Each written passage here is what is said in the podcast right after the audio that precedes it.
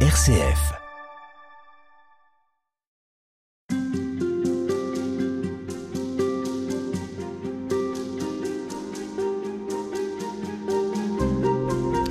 La joie de l'évangile, c'était vraiment le premier grand texte du pape François et c'est pour cela que nous prenons le temps de revenir sur cette exhortation. Quelle était la pensée du pape sur l'évangélisation, sur notre foi vécue avec la communauté mais aussi dans nos lieux de vie? Le pape s'est penché sur tous ces points et nous allons prendre le temps de les saisir et nous le faisons avec vous, Père Nathanaël Gary. Bonjour. Bonjour. Vous êtes prêtre du diocèse de Paris, membre de la communauté de l'Emmanuel. Vous êtes actuellement étudiant en doctorat de théologie à l'Institut catholique de Paris. Ce n'est pas sans lien d'ailleurs avec la pensée du pape François, nous y reviendrons. Et nous nous arrêtons sur euh, la joie de l'évangile. C'est un écrit publié en novembre 2013. C'est une exhortation apostolique. Une exhortation, ça s'adresse à tous les chrétiens, c'est une forme d'encouragement, c'est euh, une ligne de conduite, c'est un élan. Qu'est-ce que c'est une exhortation? Quelle place ça prend dans les différents textes écrits par le pape? Alors, ce qui est intéressant, c'est que c'est une exhortation apostolique post-synodale. Et donc, exhortation apostolique post-synodale, ça veut dire que c'est à la suite d'un synode, hein, un synode des évêques que le, que le pape écrit. Et donc ça, c'est une institution euh, qui, qui, a, qui, a, une cinquantaine d'années, hein, qui date de, de, de, Paul VI. Et donc quand le pape rédige ce texte-là, euh, il ne sort pas tout de son propre fond, mais en fait, il doit euh, s'inspirer du travail des évêques qui a été fait en amont. Et donc il y a eu, une, il y a eu une, donc un synode sur l'évangélisation du peuple de Dieu qui était ouvert par le pape Benoît XVI et qu'il n'a pas conclu. Et c'est euh, François qui conclut ce synode par ce texte-ci. Donc c'est un passage de relais. C'est un texte aussi qui a plusieurs sources, avec euh, des, renvois vers des colloques, euh, vers des pages de la Bible aussi. Comment est-ce que c'est construit ce texte Il y a des, extraits d'allocution. Comment est-ce que ça se construit une exhortation? Je pense que l'idée de François, et ça c'est vraiment une idée qui est chère, c'est d'être à l'écoute de ce qui se vit dans l'Église et de ce que pensent les chrétiens. Et il y a, moi je dirais, deux, deux, deux lignes fortes dans ce texte. D'abord, il y a le document d'Aparecida, donc qui est euh, date de mémoire, je crois que c'est 2009, qui est un peu plus ancien, euh, et donc qui est un, texte de la conférence des conférences épiscopales sud-américaines, euh, qui a été à la fin donc, présidé une messe avec le pape Benoît XVI, et c'est le cardinal Bergoglio qui en était le rédacteur, rédacteur principal. Et donc on voit bien qu'il y a un certain nombre d'éléments, c'est le texte le plus cité, je pense, dans, dans la joie de l'évangile. Donc il y a évidemment la ligne, la méthode, surtout, je dirais, d'Aparicida. Et puis ce qui est intéressant, c'est qu'il y a aussi un, certain nombre de, de, textes, de, de, conférences épiscopales d'Océanie, de France, qui sont cités. Et je pense pour le pape, c'est une manière de montrer qu'il est à l'écoute de ce qui se vit dans toute l'Église. Et alors ce thème, la joie de l'évangile, euh, c'est aussi la joie, on la retrouve à Maurice Laetitia qui est un peu plus connu, on pourrait dire euh, plus récent en tout cas. C'est un thème qui lui est cher? Euh, la joie, c'est peut-être le thème le plus important, euh, pour lui le thème central, qui à mon avis il faut entendre un petit peu comme chez Saint Luc. Euh, la joie, c'est le signe de la présence de l'Esprit Saint. D'ailleurs, il dit donc voilà, il dit aux chrétiens attention, n'ayez pas des têtes de, carême sans Pâques. Euh, et en fait, qu'est-ce qui se passe à Pâques? Eh bien, à Pâques, c'est la résurrection du Christ et euh, dans la suite le don de l'Esprit Saint, qui en fait est la, la source de la joie. S'il invite les chrétiens à faire à nouveau la rencontre du Christ, comme il le dit à plusieurs reprises, c'est parce que c'est là que se situe vraiment euh, la joie chrétienne. C'est là que le cœur en fait de, de l'identité du chrétien. Un chrétien, c'est quelqu'un qui fait régulièrement euh, l'expérience de la rencontre du Christ. Et cette rencontre, elle suscite une joie. Et donc, en quelque sorte, c'est euh, vraiment le, c'est sa, sa, marque de fabrique. C'est ce à quoi il est le plus attentif spirituellement. On pourrait dire, euh, là où il n'y a pas la joie, il n'y a pas l'esprit. Là où il n'y a pas l'esprit, le Christ n'y est pas, quoi. Mmh.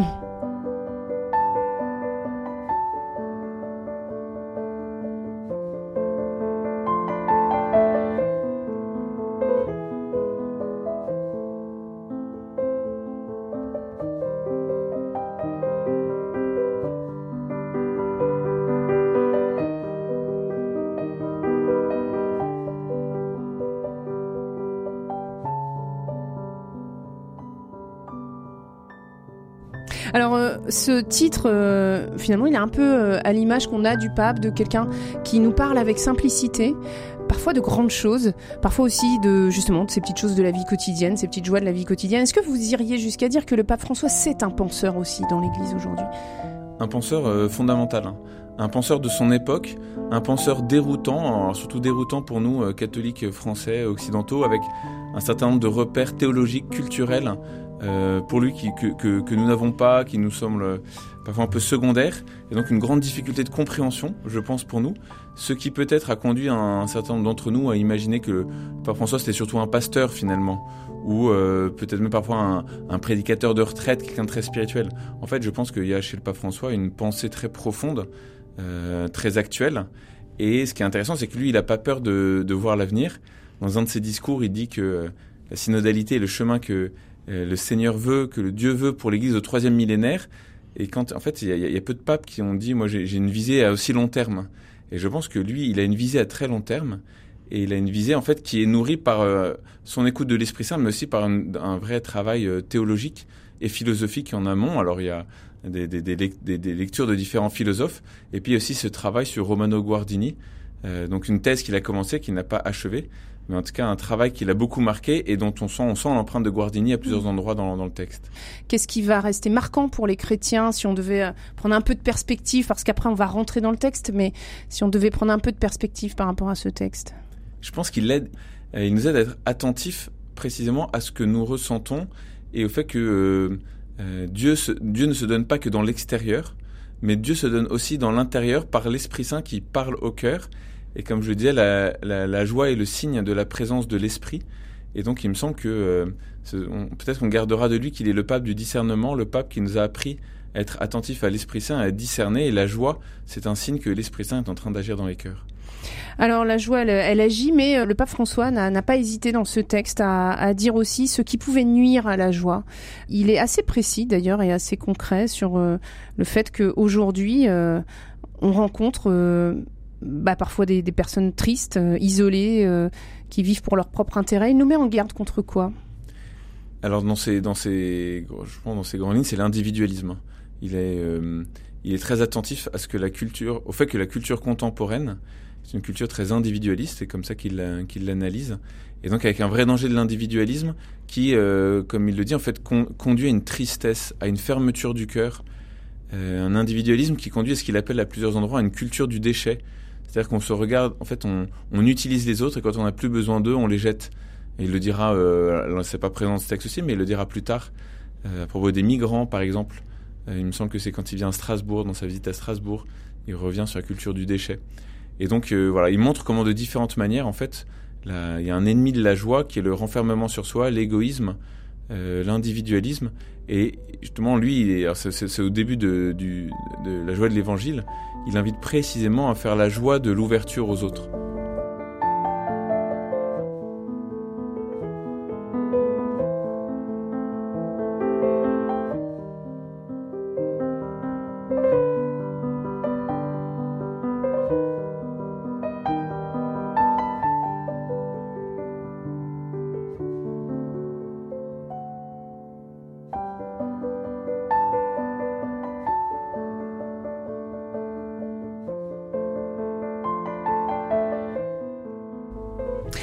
Nous dit aussi, ne fuyons pas la résurrection de Jésus, ne nous donnons jamais pour vaincus, advienne que pourra, rien ne peut davantage que la vie du Christ qui nous pousse en avant.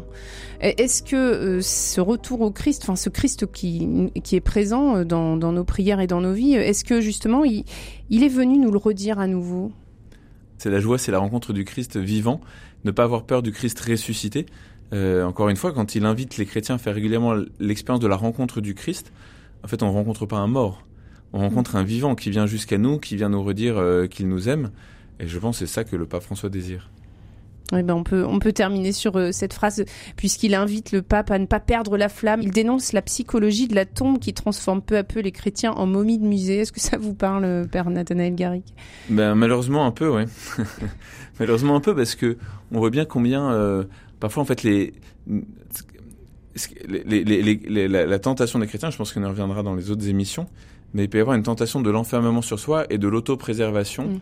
Et c'est ça, je pense, qu'il y a derrière l'idée du musée ou de la momie, euh, comme si nous avions quelque chose de précieux à garder et que euh, le Christ nous demandait de ne surtout pas y toucher et de rester euh, entre nous pour être sûr de mieux conserver la foi. Parfois, on a pris dans, on a pris chez les, des penseurs chrétiens l'image de la tradition en disant bah, la tradition, est-ce que c'est une espèce de de, de pierre à mettre dans un musée ou est-ce que c'est une réalité vivante? Clairement, pour le pape François, la tradition est une réalité vivante. Et donc, en fait, euh, il y, a aussi un risque d'abîmer quand on, quand on, Oui, c'est quand on ne peut jamais toucher à rien dans une maison. La maison elle est belle, mais c'est pas une maison faite pour des enfants. En fait, les enfants, ils ont besoin de jouer, de toucher, de s'amuser. C'est risqué d'avoir des enfants dans une maison. On peut casser la porcelaine de la grand-mère. Et en fait, François il nous dit c'est pas grave si on casse la porcelaine de la grand-mère. C'est-à-dire qu'en fait, il faut il faut euh, jouer, il faut vivre. Et en fait, c'est en vivant que bah, on va expérimenter, on va tâtonner, on va essayer. Et c'est ça le chemin. C'est aussi comme ça que l'Église, euh, elle est menée par l'Esprit Saint. C'est pour ça qu'il dit qu'il préfère une église effectivement en sortie qui va venir essayer des choses. Oui, il dit, il dit qu'il préfère euh, une, je sais comment il dit, une, une église un peu amochée plutôt qu'une église bien conservée, euh, bien comme il faut. Et en fait, c'est ça, c'est parce que il, ce qu'il dénonce, c'est la peur de l'autopréservation. En fait, euh, et ça, ça touche très fortement une, une église en Occident qui est une église qui est en décroissance numérique, avec la tentation d'un repli sur nous-mêmes pour surtout être sûr au moins de conserver euh, mm. nos valeurs, nos chiffres, nos églises, nos trucs, nos machins. Et en fait, en oubliant une réalité fondamentale, c'est que l'Église n'est pas euh, n'est pas en vue de l'Église. Et ça, c'est tout, donc toute l'espèce de renversement psychologique qu'il essaie de nous faire vivre en disant mais ne pensez pas l'autopréservation, pensez le don de vous-même à la société, au monde et à l'extérieur.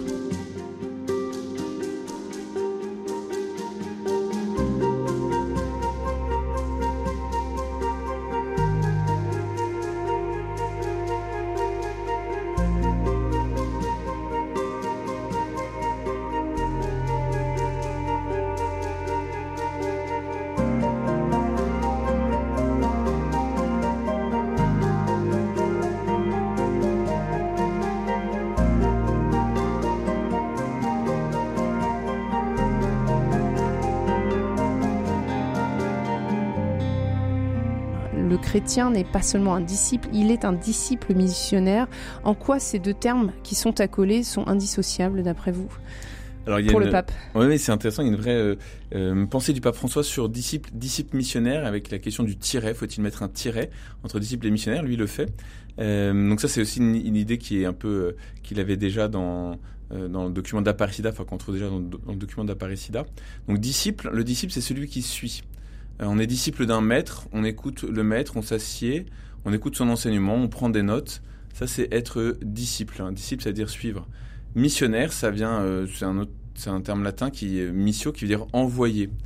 Et donc, dans la pensée du pape François, on ne peut pas être que disciple.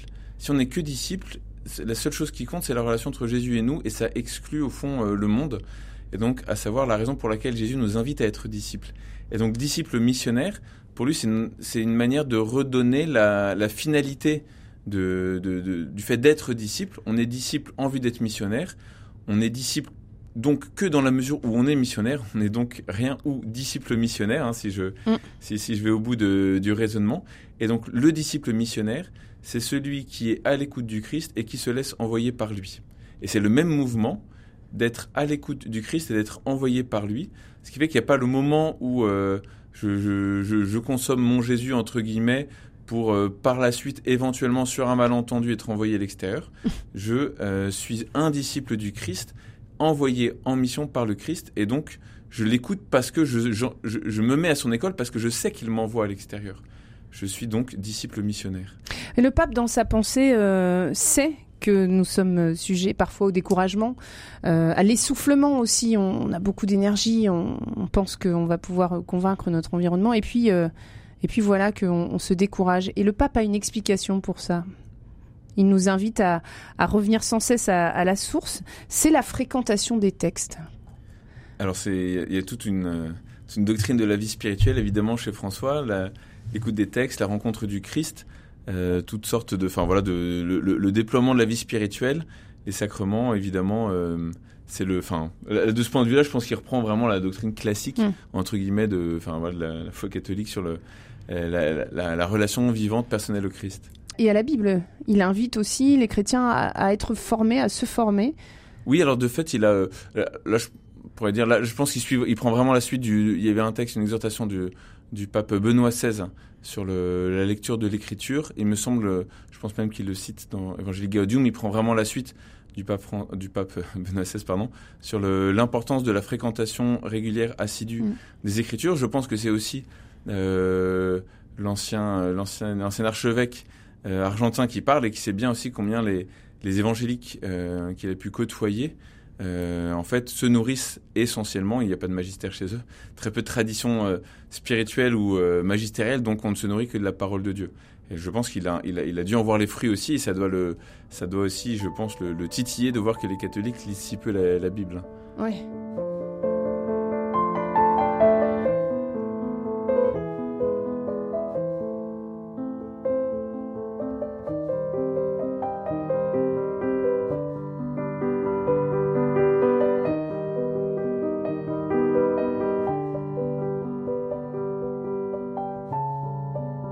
Et alors, euh, il explique aussi cette phrase qu'on a pu euh, garder L'Église ne grandit pas par prosélytisme, mais par attraction.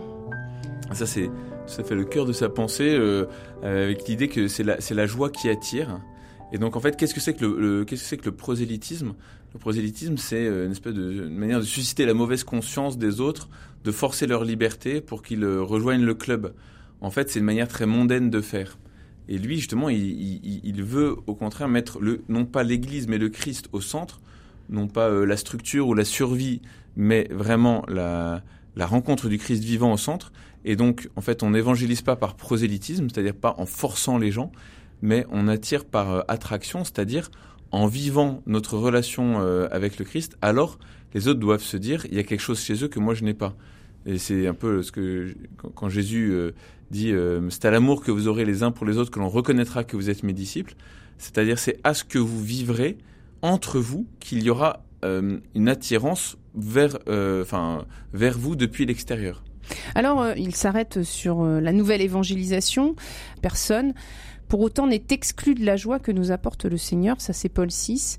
Est-ce que euh, il faut euh, parfois justement revenir, et c'est ce que fait euh, le pape François, sur cette joie de la foi et sur cette expérience de la foi?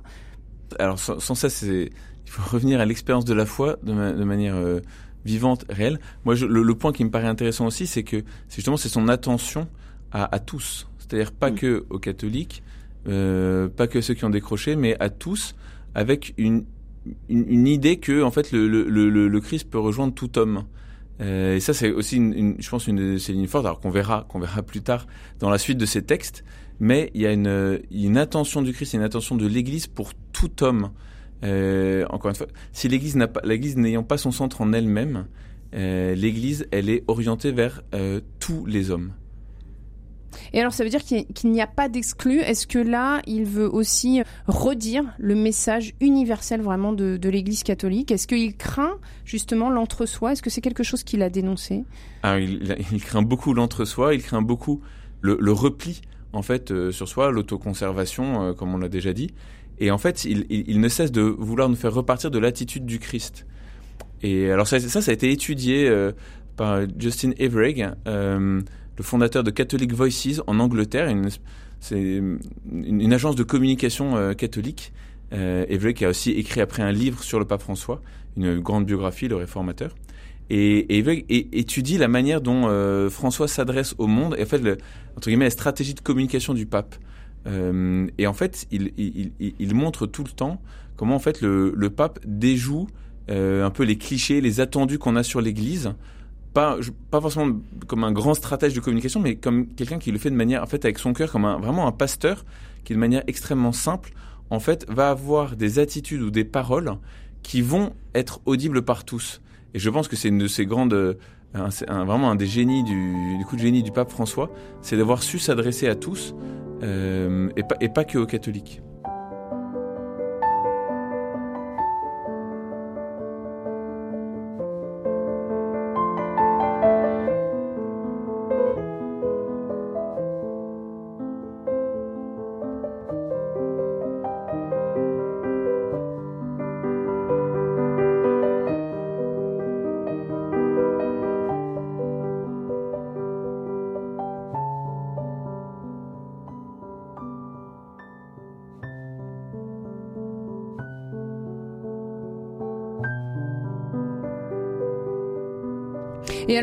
Dans cette exhortation apostolique, le pape euh, a, pris le temps de s'arrêter sur les grands défis contemporains, les défis de notre société, la globalisation, l'idolâtrie de l'argent, les inégalités, la sécularisation aussi. Comment est-ce qu'il place le chrétien dans ce monde euh, qui pourrait lui sembler hostile et pourtant c'est c'est pas forcément ce qui ressort du pape? Non, je pense que c'est, encore une fois, c'est un, un, homme qui est à l'écoute de l'Esprit Saint. Et donc, euh, en fait, il a, il, il, a peur, je pense, enfin, en tout cas, je sais pas s'il a peur, en tout cas, lui, il, ne veut pas que les catholiques entrent dans le syndrome de la citadelle assiégée. Ça, c'est clair. Et donc, euh, son modèle de rapport au monde n'est pas le, ne pro, il ne souhaite pas que l'Église propose une contre-culture, euh, un contre-modèle, une, une, opposition. Il est beaucoup plus dans, en fait, son attitude fondamentale, c'est une attitude d'accompagnement. Et donc, il n'est pas du tout naïf sur le monde, et il le dénonce. Et euh, plus tard, dans euh, Laudato aussi, le fameux troisième chapitre sur le paradigme technocratique, il dénoncera euh, la manière dont le monde fonctionne, enfin le, lien entre le, système technologique et le système économique, et donc un peu l'armature de notre du monde dans lequel on vit. Donc à la fois, il le dénoncera de manière très forte dans ses inégalités et ses injustices, et en même temps, à aucun moment, il ne situera l'Église au-dessus de, de ça, et il n'invitera et jamais il n'invitera les chrétiens à se mettre en dehors du monde ou en retrait. Et donc c'est à la fois c'est c'est c'est vraiment une parole de discernement, une parole d'exigence. Alors il dit voilà bah, le le voilà ce qui ce qui va tirer aujourd'hui dans le monde par exemple, c'est ce qui est immédiat, euh, rapide, éphémère, extérieur, donc euh, superficiel. Donc euh, en même temps on voit bien qu'il n'est pas du tout en béat d'admiration devant une certaine manière de faire de, du monde. Et en même temps, il nous dit attention, mais notre place, elle est là. Nous, notre place en tant que chrétiens, c'est là qu'on doit être. Et ça, est-ce que ça le différencie des autres papes? Parce qu'au fond, c'est aussi ce qu'a fait le Christ, d'être au milieu de, de, sa, de la population de son temps. Heureusement, ce n'est pas ce qui le distingue complètement, j'allais dire, parce que sinon on aurait quand même un, un, un souci. Euh, je pense que ce qui est intéressant, c'est de voir comment après, voilà, chaque pape, mm. avec son histoire, a eu ses points d'attention. Et c'est pas la même chose d'être un, un, pape qui a grandi euh, sous, à l'époque du KGB. C'est pas la même chose d'être un pape qui a grandi aussi dans, euh, un pays nazi qui a été, enfin, voilà, mar marqué par la Seconde Guerre mondiale. Et c'est encore autre mmh. chose de venir d'Amérique du Sud. Et, et, encore une fois, je pense que lui, son, son, son, son point d'attention, c'est de trouver des points de convergence entre le, le monde et l'Église dans lequel, dans lequel il est pour précisément permettre aux chrétiens euh, d'accomplir leur mission.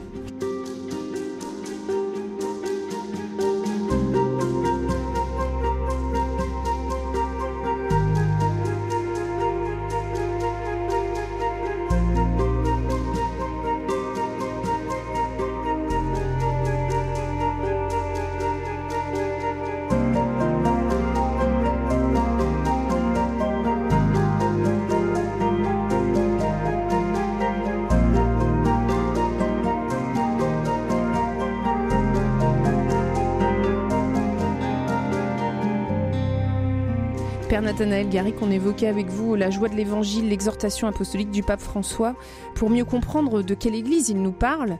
Et notamment, il utilise cette expression, une église en sortie. Qu'est-ce que ça veut dire exactement? L'église en sortie, c'est une expression qui arrive au début de la joie de l'évangile pour caractériser l'église. C'est sa parole inaugurale sur l'église, si on peut dire ça comme ça. L'église, elle est en sortie. Et alors, euh, il y a plusieurs, ce qui est intéressant, c'est de décliner, il y a plusieurs sens à cette expression qui s'emboîtent un peu les uns dans les autres. Je pense que le sens le plus fondamental, c'est une église dynamique. C'est une église mmh. qui bouge, c'est une église qui n'est pas euh, enfin figée, fixiste, c'est une église qui va de l'avant. Et ce qui est intéressant, c'est qu'il va mettre, il va mettre ça en regard de plusieurs passages de la parole de Dieu, et notamment le, le, le premier à être en sortie, c'est euh, Abraham au chapitre 12 du livre de la Genèse qui entend euh, Dieu lui dit euh, lui dire euh, quitte ton pays, va vers une autre terre, une terre que je te montrerai. Et donc en fait, je pense que ça, pour le pape François, ça désigne l'attitude de l'Église elle-même. Abraham, en quittant son pays, sa parenté, est un, une figure de l'Église hein, qui doit quitter. Alors, bah, quitter quoi? Quitter ses certitudes, ses habitudes, quitter son ronronnement, et puis peut-être quitter, on l'a déjà dit, hein, son souci d'autopréservation. Et donc, il y a une attitude de en sortie, c'est-à-dire bouger, sortir. Alors, deuxième, deuxième point, qu'est-ce que c'est que cette sortie de, de l'Église? Eh bien, c'est une sortie vers l'extérieur pour la rencontre. Et donc, tout ce qu'il appelle créer une culture de la rencontre, en fait, c'est inclus dans cette idée de la sortie. C'est-à-dire, un chrétien doit passer son temps à rencontrer des non-chrétiens. On veut, un catholique qui ne parle qu'à des catholiques toute la journée, en fait, il lui manque quelque chose pour être catholique. Mais aujourd'hui, dans la société dans laquelle on vit, on rencontre d'autres personnes qui soit n'ont jamais entendu parler du Christ, soit dont c'est un vague souvenir d'enfance. Alors, est-ce que c'est euh, véritablement approprié finalement? Alors, la question, c'est est-ce que je suis, est-ce que c'est en tant que disciple du Christ que je suis à l'extérieur? Et en fait, lui, toute son attitude, c'est de dire, je dois sortir en tant que chrétien, en fait, pour me mettre à l'écoute de ce qui se vit, connaître, rencontrer. Il a un très très beau paragraphe où il dit bon, voilà, si, si je veux parler à euh, de l'évangile à quelqu'un, ben d'abord je dois l'écouter, je dois le rencontrer, savoir ce qu'il vit, écouter son, connaître son itinéraire, son histoire. Et donc c'est la manière dont l'Église, elle n'est pas refermée, mais ses portes sont ouvertes. On ne compte pas le nombre de passages du pape François sur les portes ouvertes des, des églises. Il faut que les portes soient ouvertes euh, dans, dans les églises. Signe que l'Église est en vue du monde. Et troisième point, ce en sortie, ça va désigner aussi de manière plus spécifique la mission de l'Église, la mission d'annoncer clairement, explicitement euh, le Christ vivant, le Christ ressuscité. Je me permets de, citer juste une phrase du numéro 23 de la joie de l'Évangile. Fidèle au modèle du Maître, donc le Christ, il est vital. Vital, donc c'est pas, pas, une option, hein, c'est pour être vivant. Il est vital qu'aujourd'hui l'Église sorte pour annoncer l'Évangile à tous, en tout lieu, en toute occasion, sans hésitation, sans répulsion et sans peur. On se souvient qu'il veut pas de prosélytisme. Mais ce pas de prosélytisme, ça veut pas dire pas d'annonce, ça veut dire une annonce, mais une annonce dans l'écoute, dans la rencontre et dans le dialogue. Alors, cette remarque, on la comprend pour, euh, pour les fidèles, pour les paroissiens. Qu'est-ce qu'il en est des prêtres? Qu'est-ce qu'il en est des évêques? Qu'est-ce qu'il en est de la structure aussi de l'Église? Si c'est l'Église avec un grand E aussi en sortie, qu'est-ce que ça peut vouloir dire? Alors, je pense qu'il y a euh, une espèce d'examen de conscience d'abord. Euh, pour les prêtres à, poser que je trouve intéressant. Je poserai la question en ces termes simples. Euh, nous, prêtres, combien de temps passons-nous pour ceux qui ne nous demandent rien? Combien de temps avons-nous dans notre agenda disponible pour ceux qui ne viennent pas toquer chez nous pour demander un sacrement pour euh, une réalité institutionnelle? Et on voit bien, c'est évidemment extrêmement difficile, d'autant plus difficile quand euh, il y a moins de prêtres, ou alors quand ou dans des endroits où il y a beaucoup de pratiques. Donc beaucoup de pratiques, ça veut dire beaucoup de demandes sacramentelles, beaucoup de demandes d'accompagnement. Euh, moi, je trouve, alors là, c'est, je, n'ai pas trouvé une parole du pape François sur ce sujet-là, mais en tout cas, moi, je la reçois de cette manière-là, cette parole, comme une, un petit, une petite question à se poser, une petite, euh, voilà, un examen de conscience. En fait, est-ce que j'ai du temps dans mon agenda pour ceux qui n'ont pas de demande à adresser à l'Église? Dit autrement, est-ce que comme prêtre, je, de quelle manière que comme prêtre, j'ai encore le souci du monde? Euh, Par exemple, le pape François mmh. définit il y a toujours cette question du, territoire pour la paroisse, que la paroisse est une réalité territoriale ou pas. En tout cas, il dit, par exemple, alors plus tard, la, paroisse est une, est, une, est, une, est une maison, la maison du quartier. Tout le monde doit pouvoir. Euh, c'est pas la maison des catholiques du quartier, c'est la maison du quartier. Vous voyez? De la même manière, quand il dira le synode des jeunes n'est pas le synode des jeunes catholiques, c'est le synode des jeunes et donc doit être euh, dans les germes mêmes, euh, dans l'ADN des pasteurs catholiques, il doit y avoir cette attention, ce souci de ceux qui ne sont pas euh, à l'intérieur de la structure, qui ne sont pas des pratiquants, qui ne sont pas repérés de manière institutionnelle comme étant à l'intérieur et de chez nous. structurellement, nous devons avoir un cœur qui est ouvert et disponible à cela.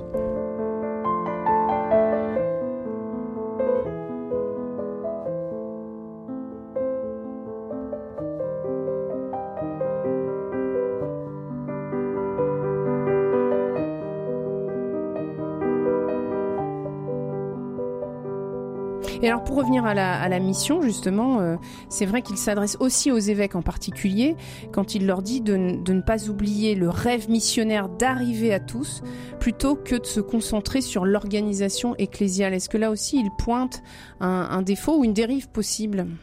En fait, je pense qu'il y a une réalité qui est extrêmement simple et qui est universelle, c'est quand on rentre dans une structure, on rentre dans une structure pour ce qu'elle fait, et avec le temps, on se met au service de la structure.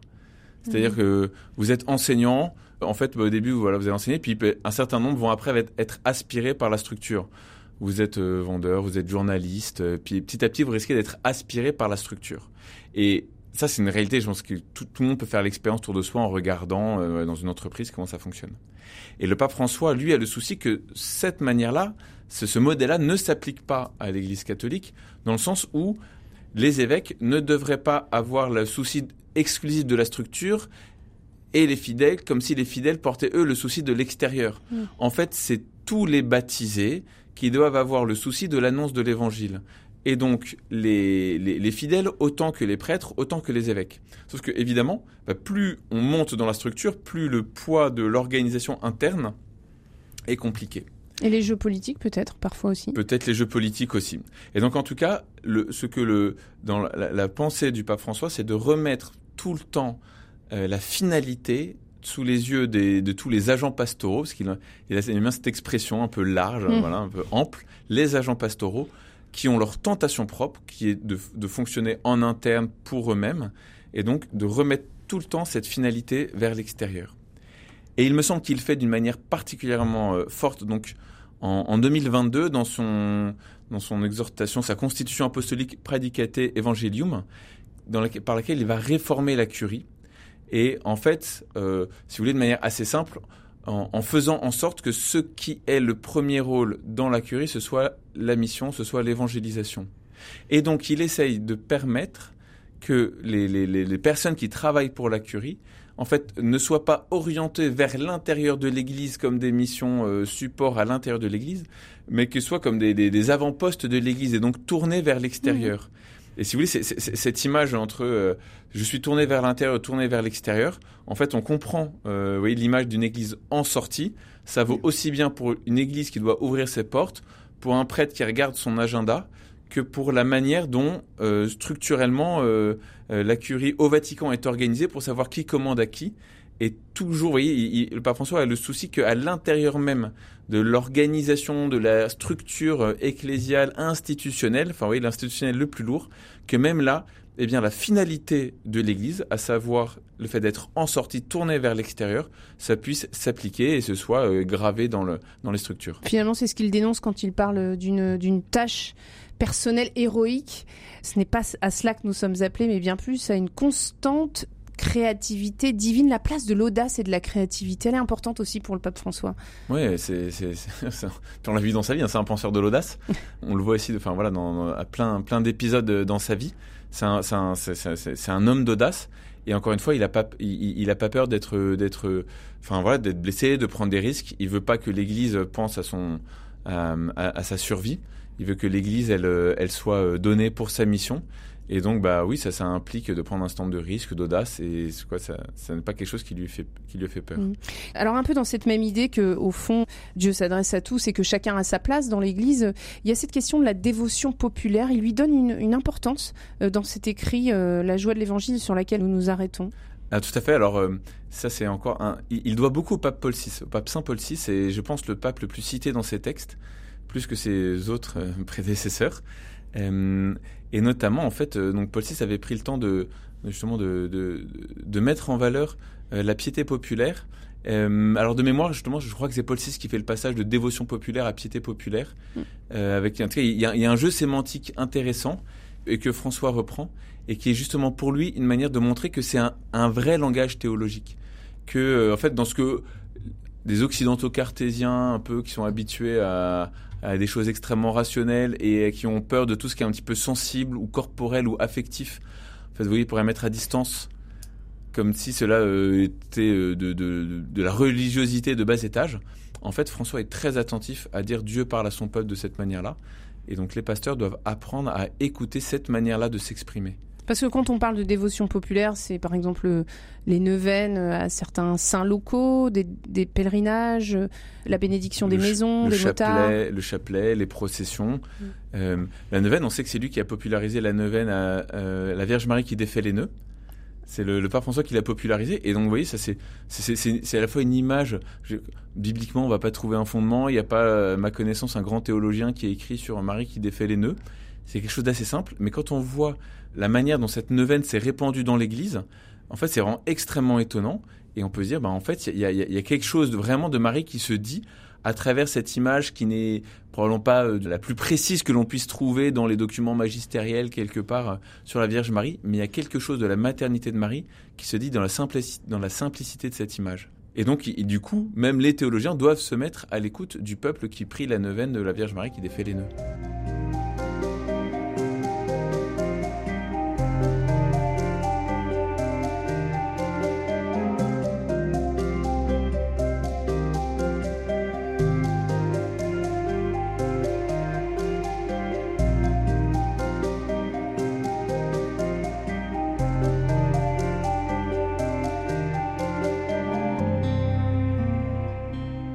Qu'on on, s'arrête sur euh, plusieurs pages de cette exhortation apostolique, la joie de l'évangile du pape François. Il évoque quatre principes qui sont propres finalement à nos réalités, à nos réalités sociales. Et ces quatre principes, je voudrais qu'on les détaille. Alors le premier, c'est le temps est supérieur à l'espace Donc on comprend bien le temps, cette frise chronologique. Supérieur à l'espace, ça voudrait dire supérieur à notre propre temps à nous? Alors, le temps est supérieur à l'espace. On peut entendre euh, d'abord l'espace comme une réalité figée. Et souvent chez lui, c'est une réalité de domination. On, domine l'espace.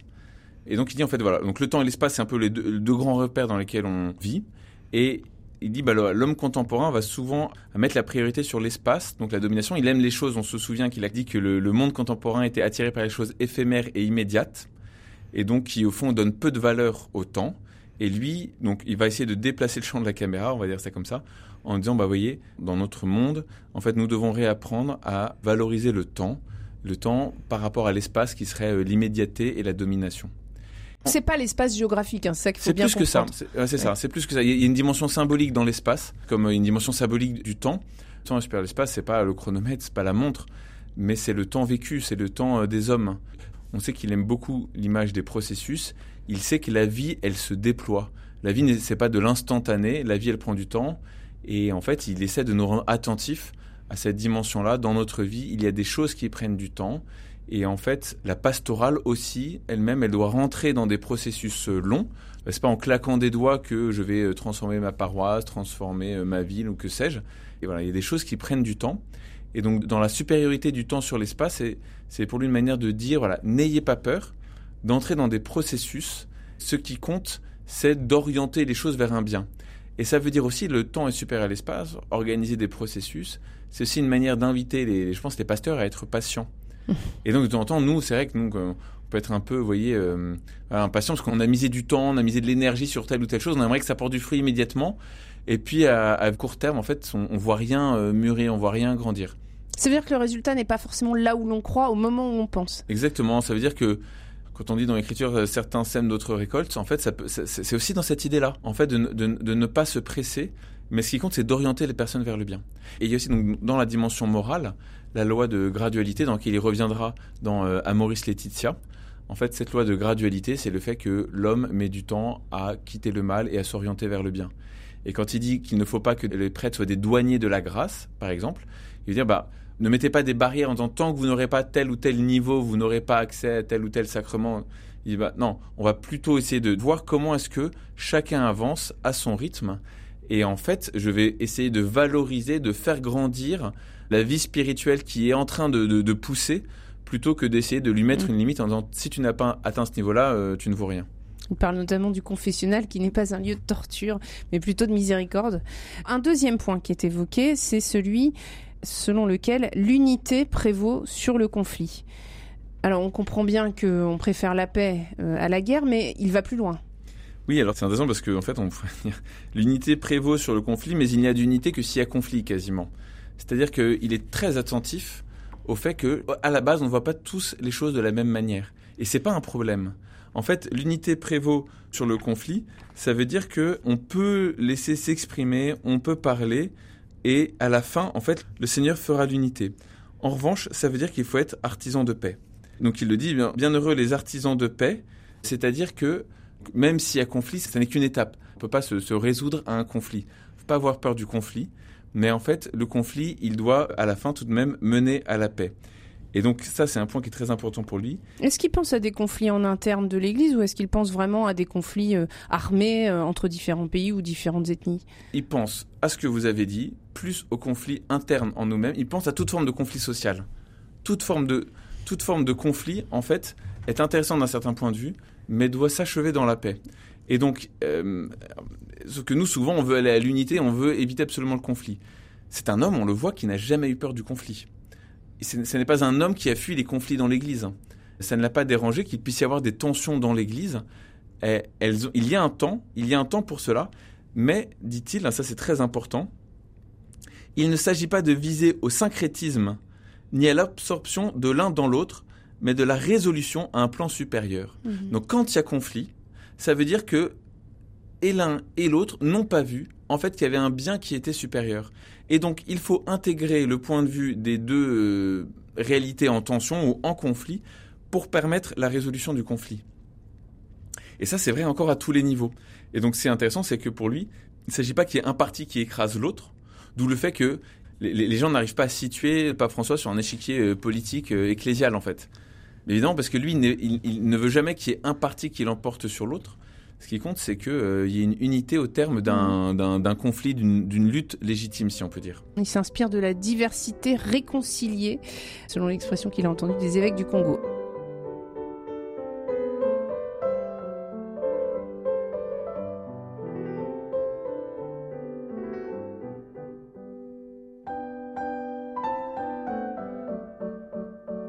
Alors, si on poursuit, il évoque également parmi euh, ces quatre paramètres, la réalité est plus importante que l'idée. Alors ça, c'est majeur chez lui. Exactement. donc là, il y a une option, une option philosophique évidemment euh, sous-jacente, une crainte de la, pensée euh, trop conceptuelle, une pensée qui se nourrit, qui se repaît des, concepts et des idées et qui qui s'en suffit. Et pour lui, justement, c'est très important que les hommes ne restent pas à des idées ou à des discours, mais qu'ils aillent vraiment dans la réalité. En fait, le Christ est dans le réel. Et il voit bien qu'il y a une, conversion, peut-être encore plus une conversion de l'homme occidental pour passer de, l'idée à la réalité. Et donc, c'est une démarche nécessaire. Alors, en même temps, c'est important, il, n'est pas contre l'idée. Hein. C'est comme. C'est euh, pas un anti-intellectuel, on est d'accord. Exactement. C'est et quand on dit la réalité est plus importante que l'idée, on, pourrait, oui, en diagonale, se dire bon ben en gros voilà c'est bien c'est un, un pasteur et il se méfie des livres euh, etc. Et puis en fait vous regardez de près et puis, il a des formules euh, qui pourraient être des formules d'un prof de philosophie. Donc, je le cite au numéro 232. Il faut passer du nominalisme formel à l'objectivité harmonieuse. Donc là, on est un petit peu perdu, évidemment, peut-être quand on lit ça. Alors, euh, donc euh, là, il y, a, des références à des courants philosophiques, le nominalisme, mm. ça. Mais plutôt que d'essayer de passer du temps à expliquer chacun des termes, ce qui est intéressant, c'est que, en fait, il essaie de, de nous montrer comment est-ce que l'idée, elle est en vue de la réalité. Euh, l'idée part du réel, l'idée conduit au réel. Donc ça, c'est pas une phrase de lui, c'est une, phrase du philosophe Maurice Blondel, mais qui, à mon avis, éclaire très bien la pensée ici du pape François. C'est qu'il ne faut jamais décorréler l'idée et la, et réalité. Et la tentation de l'homme contemporain, de l'homme occidental, c'est de se suffire, euh, c'est de se contenter d'une idée quand lui essaie de nous ramener une réalité. Mais encore une fois, hein, on se souvient de ce qu'on a lu juste avant. Il ne faut pas euh, avoir peur du conflit. Et donc, euh, de la même manière, bah, il peut y avoir un conflit des idées. Il ne faut pas avoir peur de l'idée, mais il faut pas faire attention à ce que l'idée ne me, ne me capte pas, euh, ne me rende pas prisonnier. L'idée, c'est autant les idées des théologiens, les idées des hommes, que aussi la parole. Cette parole est féconde, cette parole entre dans notre pratique. C'est aussi cela qui est dit. Exactement, oui, tout à fait. Et puis un dernier point, c'est le tout est supérieur à la partie. Alors là aussi, il l'adresse à l'Église, notamment euh, le, lien peut-être entre Église locale, véritablement, et puis l'Église euh, au sens euh, large. Exactement. Alors, le tout est supérieur à la partie. On pourrait me dire ça, c'est quasiment une tautologie. Il le redit un peu en disant, en fond, non seulement le tout est supérieur à la partie, mais le tout est supérieur à la somme des parties. Et donc, ça veut dire qu'il y a quelque chose qui se joue dans le tout auquel je n'ai pas accès, moi, que de mon point de vue local. Et donc, c'est intéressant, c'est-à-dire que les catholiques, on doit aussi apprendre à se situer dans le rapport local global. Et pour l'instant, on est beaucoup situé dans le local et on voit bien, bah, c'est dans n'importe quel village, là où il y a, peu d'églises, et les, gens ont dit, bon, mais voilà, est-ce que l'évêque va nous donner un prêtre, par exemple? Il veut, On veut avoir la messe à tel et tel endroit, on veut dans notre clocher, il y a la messe. Et euh, on comprend évidemment ce souci et ce, ce, désir, on se réjouit que les gens désirent la messe, évidemment. Et en même temps, la pensée du pape, c'est de nous dire, bon voilà, il y a le besoin local, il y a la partie, et puis il y a le tout qui va être supérieur et qui lui va contenir davantage. Mais attention, dit le, pape, il est très soucieux que le tout ne gomme pas la spécificité des parties. Et donc là, c'est la fameuse image du polyèdre qu'il emploie euh, dans chacun de ses textes quasiment. Donc qu'est-ce que c'est qu'un polyèdre? C'est une figure qui a plusieurs côtés. Et donc ça n'est pas harmonieux, ça n'est pas aussi beau qu'un carré ou qu'un euh, triangle, qu'une belle figure. Un polyèdre, c'est un peu biscornu en fait. C'est une figure géométrique un peu biscornue. Et le pape, il veut qu'il y ait une unité un peu biscornue, c'est-à-dire dans laquelle chaque partie puisse faire valoir ce qu'elle porte en elle-même dans son cœur, sans vouloir ramener les autres à elle, et sans vouloir que dans l'immédiat, il y ait une parfaite unité, une parfaite homogénéité. Et je pense que là, on a une des grandes explications, des grandes explications, par exemple du synode sur l'Amazonie, qui est donc euh, mm. bien, plus tard, hein, euh, dans lequel en fait le pape François a laissé parler des points de vue qui étaient complètement euh, opposés. Notamment, on va prendre la, question qui a beaucoup agité, qui est la question de l'ordination d'hommes mariés. Faut-il ordonner des prêtres et des hommes mariés? Et alors que le pape François n'avait rien dit, des gens se sont dit oui, oui, c'est la solution, d'autres ont dit mais non, c'est abominable si on fait ça. Et lui, en fait, ça ne le dérange pas que les gens puissent s'exprimer. En fait, il y a un espèce de polyèdre qui se dessine, et puis bah, le tout est supérieur à la partie, et donc à la fin, il y aura une parole qui essaiera de comprendre comment est-ce que l'esprit conduit l'Église à travers ces différentes euh, voies qui peuvent entrer un peu en conflit, donc mmh. confère le premier de ces principes, mais ce n'est pas une difficulté. L'Esprit Saint montrera l'unité de ce champ-là. Et donc attention à ne pas rester en conflit, attention à ne pas en rester à la voix de sa partie ou de son parti, on pourrait dire. Attention de ne pas avoir peur de construire ce polyèdre. Et de, et de finalement de ne pas calquer quelque chose qui est valable en un lieu et en un temps précis et de vouloir le reproduire. Est-ce que c'est aussi cela? Oui, alors euh, évidemment, ce qui est intéressant, c'est que précisément sur le, le sur l'Amazonie, en fait, on, voit bien que pour certains, ça pouvait être un peu une espèce de porte d'entrée pour changer la règle du célibat dans l'Église entière. Et lui a dit, mais attention, c'est un synode sur l'Amazonie, en fait. donc ça, il revient très très bien dans son livre Un temps pour changer. Donc ce livre d'entretien avec le même euh, Austin Everegg dont on a déjà parlé, et dans lequel, en fait, il va faire un décryptage, il va faire une relecture de ce synode en montrant comment il a essayé, lui, d'être à l'écoute de l'Esprit Saint. Et la solution, en fait, il dit la clé a été donnée quand on s'est rendu compte que beaucoup des prêtres originaire d'Amazonie, quittait l'Amazonie pour des raisons financières, parce qu'en fait, c'était mieux payé en dehors de l'Amazonie. Et donc, en fait, la clé de la solution, c'était pardonner des hommes mariés, c'était la conversion du clergé, en fait.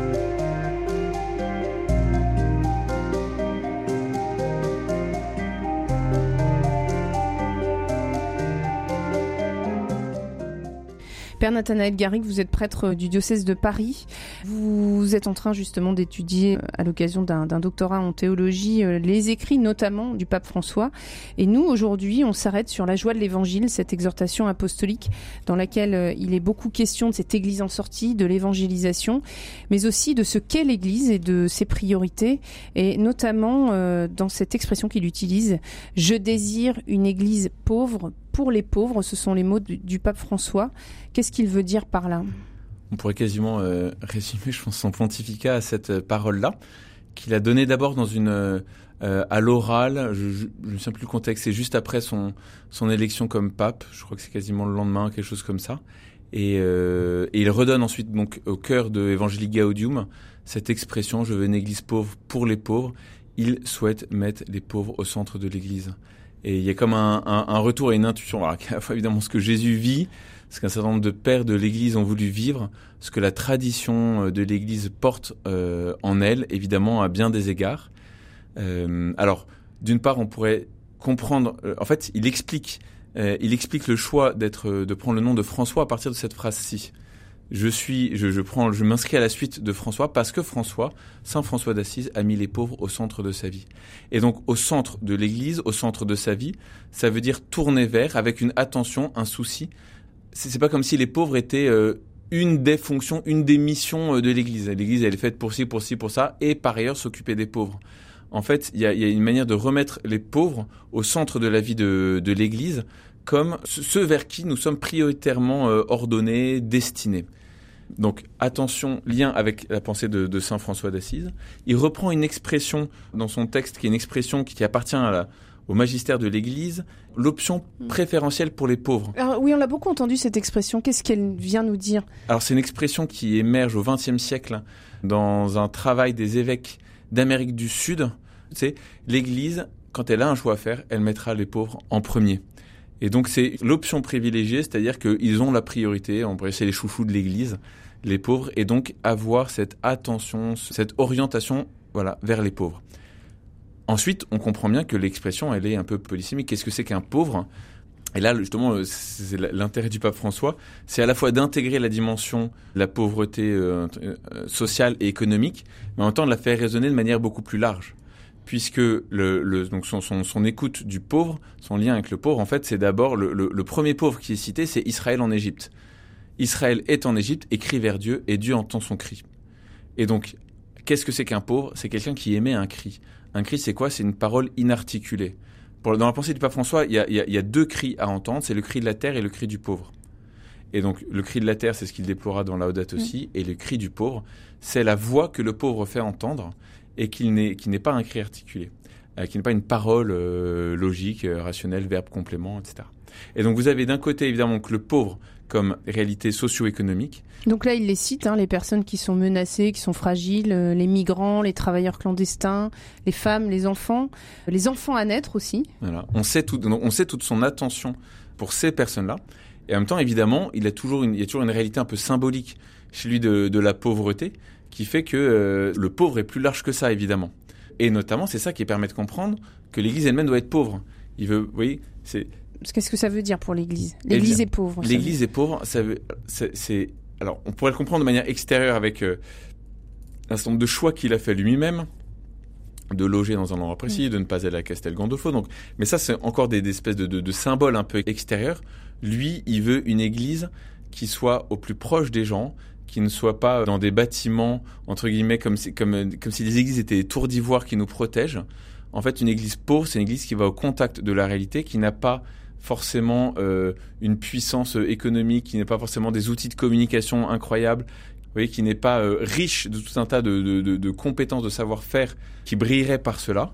Une église pauvre, c'est une église qui va d'abord se, confronter à la réalité telle qu'elle est et qui euh, bah, accepte aussi de se laisser euh, déplacer euh, par ce qu'elle rencontre. Et donc pour moi, cette église pauvre hein, qu'il désire, c'est quasiment l'église de Saint François d'Assise.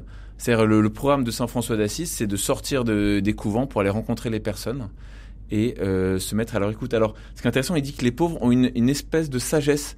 Il y, a une forme de, il y a une forme de sagesse chez les pauvres, une sagesse paradoxale. Il dit quelque chose comme ça, une, espèce de sagesse paradoxale dans laquelle alors, il faut savoir rentrer. Et puis, je pense le point aussi qui peut éclairer ça avec un tout petit peu de recul, c'est l'image de la périphérie. Donc ça, revient beaucoup chez lui, peut-être parce qu'il vient lui-même de ce qui a été longtemps considéré comme une périphérie du monde. Le, sud, hein, l'Argentine, c'est le, sud, donc c'est une périphérie. Et donc, qu'est-ce que c'est qu'une une périphérie? C'est le, pape, il parle par des, il a des mots images. La périphérie, c'est pour moi, c'est un, un, mot image parce que il dit, on n'a jamais une définition exacte. Il y a des périphéries géographiques et des périphéries existentielles. Et le, les pauvres, ils sont à la, entre guillemets, ils sont une périphérie, mais oui, bah pour nous, euh, quand on est dans une grande ville, en tout cas en France, souvent les, les quartiers les plus pauvres sont autour du centre-ville. C'est pas le cas dans d'autres pays, mais en tout cas chez nous, l'image elle fonctionne assez bien. Les quartiers, les CSP+ sont souvent en centre-ville, et puis les, les personnes moins aisées sont plutôt aux périphéries de nos villes. Et donc là, en fait, on voit bien, il dit, mais où est-ce que l'Église, elle doit être En fait, et donc, euh, il, invite à une, attention, une place privilégiée pour ces personnes qui sont pauvres d'un point de vue existentiel, d'un point de vue économique, et qui sont, euh, enfin voilà, les, périphéries de nos existences. Mmh.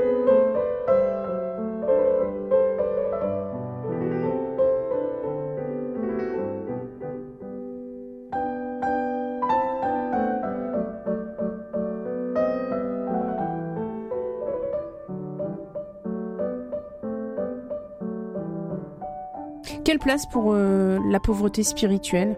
Il dit que c'est la pire discrimination dont souffrent les pauvres, et peut-être aussi dont souffrent les CSP+, que vous évoquiez. Oui, la pauvreté spirituelle, je pense que lui, il est, très attentif au fait qu'on prenne chaque homme comme un être spirituel et pas comme un être ayant un besoin matériel. Et donc, euh, en fait, quand il, dans une église en sortie, une église qui doit annoncer le Christ, c'est aussi cette attention au fait que bah, lui, il sait que la rencontre du Christ, c'est la joie et donc il ne veut pas que certains euh, en soient privés. Et puis, euh, je dirais aussi que son attention, son attention à, la, pauvreté spirituelle, c'est aussi, je pense, une espèce de cri de compassion pour ce qu'il voit des contemporains qui sont euh, pris dans des choses voilà, superficielles, rapides, éphémères, bling bling. En fait, c'est, vraiment le pape de l'anti-bling bling, mais il voit, il voit aussi la tentation spirituelle un peu... tentation bling bling, si vous me passez l'expression, qui en fait appauvrit et puis en fait renferme le cœur et la triste. Il lance un appel à résister à ce qu'il appelle l'orientation anthropologique, qui consiste à réduire l'être humain à, à, un besoin qui serait celui de la consommation. Oui, c'est le son regard sur l'être humain complet, l'être humain intégral, corps, âme et esprit. Voilà, bon, ça, de ce point de vue-là, c'est assez classique dans la tradition euh, du magistère de l'Église. Mais ce que je trouve intéressant, c'est que il faut aussi imaginer donc c'est un, un, un, pape qui était en dialogue avec la théologie de la libération, qui est lui-même marqué par ce qu'on appelle la théologie du peuple. Et donc, qu'est-ce que vous appelez la théologie du peuple? C'est euh, le, le, courant théologique dont, dont, il a été probablement le plus nourri, en fait, dans ses études de, de théologie quand il était jésuite euh, en Argentine. Et qui est un peu, je sais pas, enfin, c'est de cousin ennemi ou on pourrait dire c'est un peu comme ça, un adversaire amical de la théologie, de la théologie de la libération et qui est donc particulièrement attentif à la réalité que vit le peuple, le peuple de Dieu dans lequel je suis envoyé. Mm. Et donc, évidemment, cette attention aux pauvres est indissociable de sa théologie du peuple. Il faut mettre le pauvre au centre du peuple comme il le dit. Voilà, et donc là, là, on sent bien aussi donc cette attention à euh, la réalité pauvre. Donc il veut intégrer la réalité euh, sociale. Et donc lui, c'est très important de, de mettre ensemble l'évangélisation en tant qu'annonce de, de l'évangile et le soin des pauvres. Mmh. Et alors que nous, on a souvent des approches qui dissocient les deux. C'est ce qu'il appelle la, charité à la carte. oui. C'est l'idée qu'on mène des petites actions, mais lui, il invite à beaucoup plus grand. Et, En fait, il veut une charité missionnaire et il veut une, une, évangélisation euh, caritative. Mm. Et on voit bien comment est-ce que nous, bah, par exemple, on, dissocie habituellement les deux. C'est-à-dire que même dans nos structures ecclésiales, dans nos paroisses, le diocèse, Vatican, on a ceux qui sont chargés de l'annonce de l'évangile et ceux qui sont chargés du soin du plus pauvre. Et en fait, je pense que lui, il essaie de dire non, mais la chair et l'esprit, on peut pas les dissocier. Donc on peut pas être d'un côté dans l'annonce de l'évangile et de l'autre côté dans le soin du plus pauvre. Et donc son, son idée, et là c'est vraiment la, la, richesse de la théologie du peuple argentine, c'est de nous dire que les deux marchent ensemble. Pour conclure, Père Nathanaël Garrigue, vous diriez que dans ce texte, il y a tout ce que le pape François va déployer derrière? Il y a euh, les germes de ce qu'il va déployer. Donc c'est évidemment un texte programme parce qu'on sent que euh, en fait les, ses intuitions, ce qui lui tient à cœur est présent dans le texte. Et en même temps, ce qui est très intéressant, c'est que c'est souvent euh, très très succinct, très rapide. Il y a une phrase que j'aime bien, vous permettez de la lire au numéro 183, quand il dit La terre est notre maison commune et nous sommes tous frères. Là, dans cette phrase, vous avez à la fois Laudato Si et Fratelli Tutti, qui sont deux encycliques qu'il écrira plus tard. Et en même temps, à ce moment-là, il n'est pas encore capable de les écrire, notamment parce qu'il lui faudra des rencontres, hein, c'est ce qu'il dit, le, euh, différentes donc euh, euh, rencontres avec un imam pour Fratelli Tutti, puis rencontres avec un patriarche Bartholomé pour Laudato Si. Donc les, les, idées sont en germe, mais sont pas encore déployées. La synodalité, qui est probablement l'idée la plus forte du pape François, le mot apparaît une ou deux fois dans le texte, et en même temps, en fait, l'encyclique, elle est déjà synodale du fait qu'il écoute euh, toutes les conférences épiscopales du monde entier quasiment pour écrire ce texte. Voilà, donc on voit bien il y, y, a ces grandes intuitions. Enfin voilà, l'Église en sortie qui va traverser euh, tout son magistère. Voilà. Donc ce texte, c'est intéressant. C'est il arrive avec des idées, des intuitions, mais c'est son pontificat qui va lui permettre de développer ces, de passer des intuitions à des idées pour euh, écrire tous les grands textes que l'on connaît de son pontificat. Et notamment vient des rencontres. Merci beaucoup, Père Nathanaël Garrick. Je rappelle que vous êtes prêtre du diocèse de Paris, membre de la communauté de l'Emmanuel et étudiant en doctorat de théologie à l'Institut catholique de Paris. Vous nous parliez de cette exhortation apostolique, La joie de l'Évangile, écrite par le pape François. C'était l'un de ses tout premiers textes en 2013. Merci à vous.